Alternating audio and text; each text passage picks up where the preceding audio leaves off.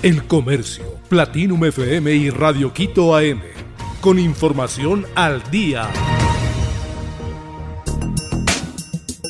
Precio del arroz no debe subir, asegura viceministro de Desarrollo Productivo.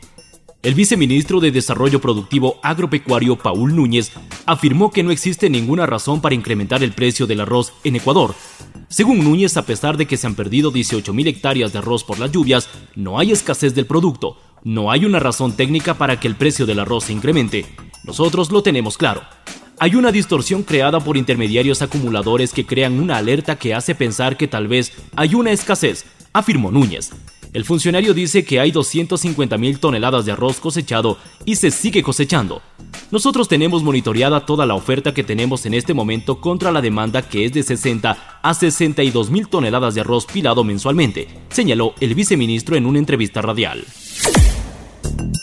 SRI revisa el pago del impuesto a la salida de divisas de 85 mil contribuyentes. El Servicio de Rentas Internas ejecuta un programa de control del pago de impuesto a la salida de divisas este jueves 15 de junio del 2023. Señaló que se han enviado correos electrónicos a 85.545 contribuyentes que presentan diferencias en el pago de este tributo. Es decir, que pagaron menos de lo que debían pagar. Según la Administración Tributaria, habría una diferencia por cobrar de 12.3 millones de dólares correspondientes a los dos años fiscales. El valor promedio del contribuyente a pagar es de 136 dólares con 58 centavos en el 2020 y 149 con 41 en el 2021.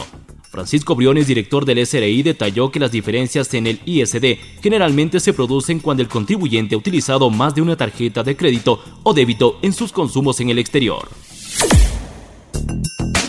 Cambios de camisetas para elecciones anticipadas se da entre polémicas.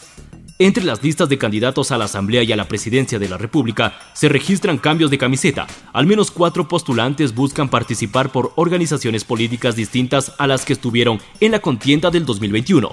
Uno de los rostros más visibles es del expresidente de la Asamblea, Virgilio Saquicela, quien intenta regresar a la legislatura de la mano del Partido Socialista.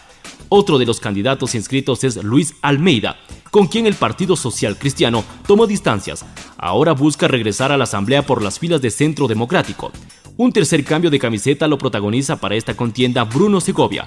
Él encabeza la lista para asambleístas nacionales en representación de la democracia compuesta entre Democracia Sí, Partido Socialista y Unidad Popular. Javier Herbas participa como candidato presidencial del movimiento Renovación Total. Es una organización de centro de derecha que fue fundada por el ex prefecto de la SUAY, Paul Carrasco. Angie Paola Palacios, la pesista que rompe récords.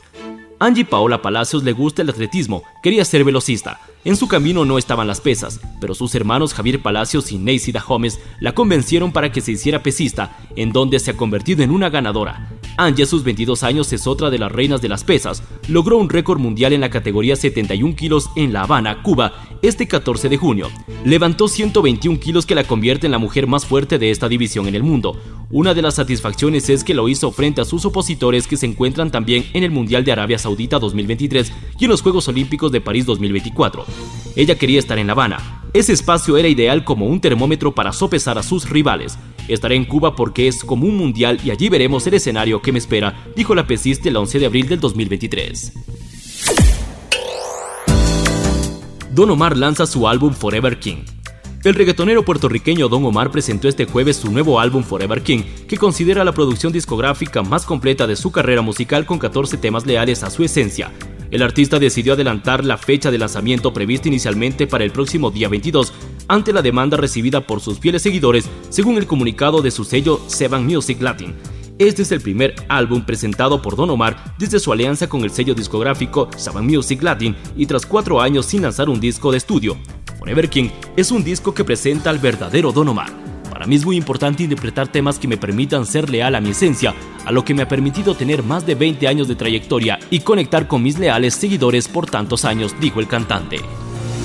El Comercio, Platinum FM y Radio Quito AM, con información al día.